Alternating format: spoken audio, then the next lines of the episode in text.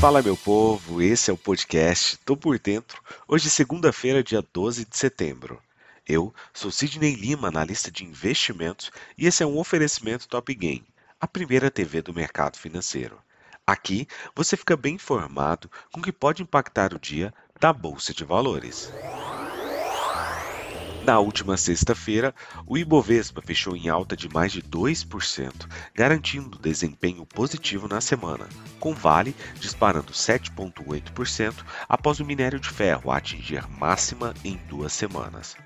O índice de referência do mercado de ações aqui no Brasil, o Ibovespa, subiu 2,17%, fechando o dia a 112.300 pontos, acumulando na semana uma alta de 1,3%. No geral, a bolsa brasileira refletiu o dia mais forte das commodities no mercado externo, bem como recuperação de ações ligadas à economia doméstica.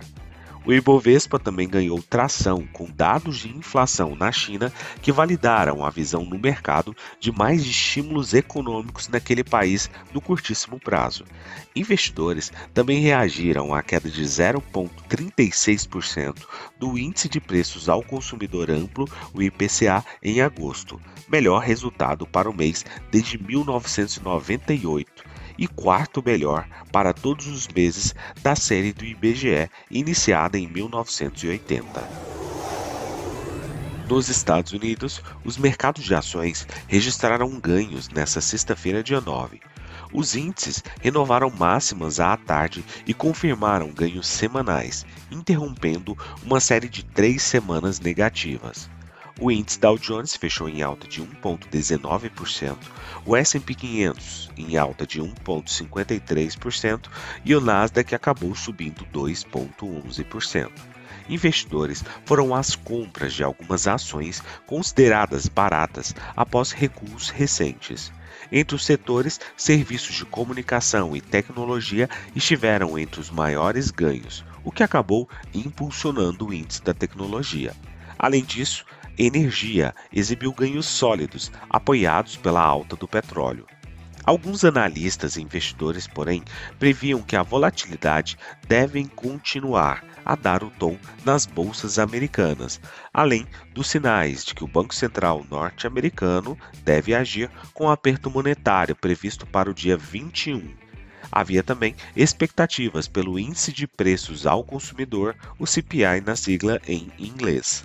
O dado de inflação é visto justamente como crucial para se saber de quanto será a alta de juros deste mês por parte do Banco Central norte-americano. Na Europa, as bolsas de valores negociaram em alta nesta segunda-feira, ajudadas pelos ganhos territoriais substanciais feitos pelas tropas ucranianas no fim de semana, mesmo diante dos dados fracos de crescimento do Reino Unido. A Ucrânia retomou mais de 3 mil quilômetros quadrados este mês, de acordo com o comandante-chefe ucraniano, no domingo. Com a maior parte deste terreno sendo tomado graças a uma rápida ofensiva no fim de semana que forçou a Rússia a abandonar seu principal centro logístico na região de Kharkiv. Após meses de impasse, essas manobras rápidas darão aos mercados espaço para reconsiderar a gama de resultados.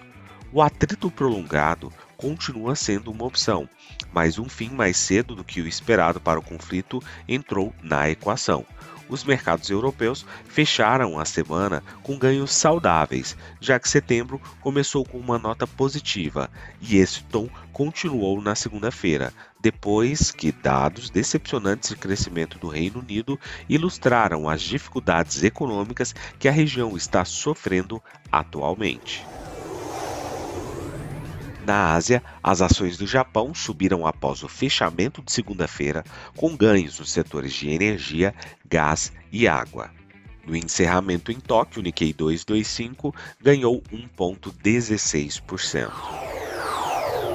Partindo para o petróleo, os preços caíram nesta segunda-feira, com as perspectivas de demanda global por combustível ofuscada pelas restrições de Covid-19 na China e o potencial de novos aumentos das taxas de juros nos Estados Unidos e na Europa. Os preços pouco mudaram na semana passada, já que os ganhos de um corte nominal de oferta pela Organização de Países Exportadores de Petróleo, a OPEP, e aliados, incluindo a Rússia, um grupo conhecido como OPEP+, foram compensados por bloqueios em andamento na China, o maior importador de petróleo no mundo. A demanda por petróleo da China pode se contrair pela primeira vez em duas décadas esse ano, já que a política de zero Covid de Pequim mantém as pessoas em casa durante as férias e reduz o consumo de combustível a presença persistente de ventos contrários das renovadas restrições de vírus da China e mais moderação nas atividades econômicas globais ainda podem gerar alguma reserva sobre uma vantagem mais sustentada. Na agenda econômica de hoje, tivemos feriado na China, Festival da Lua.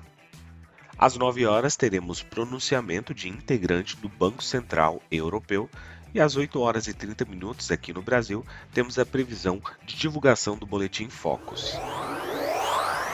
Partindo para as cotações, agora que são 7 horas e 43 minutos do dia 12 de setembro de 2022, o mundo navega em campo completamente positivo, com Dow Jones a 0,42% de alta, S&P 500 subindo 0,52% e Nasdaq Bolsa da Tecnologia com uma alta de 0,53%.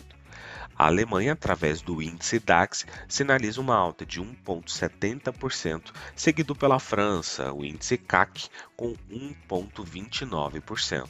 O índice VIX, principal sinalizador de medo do mercado norte-americano, mantém agora uma queda de 2,17%.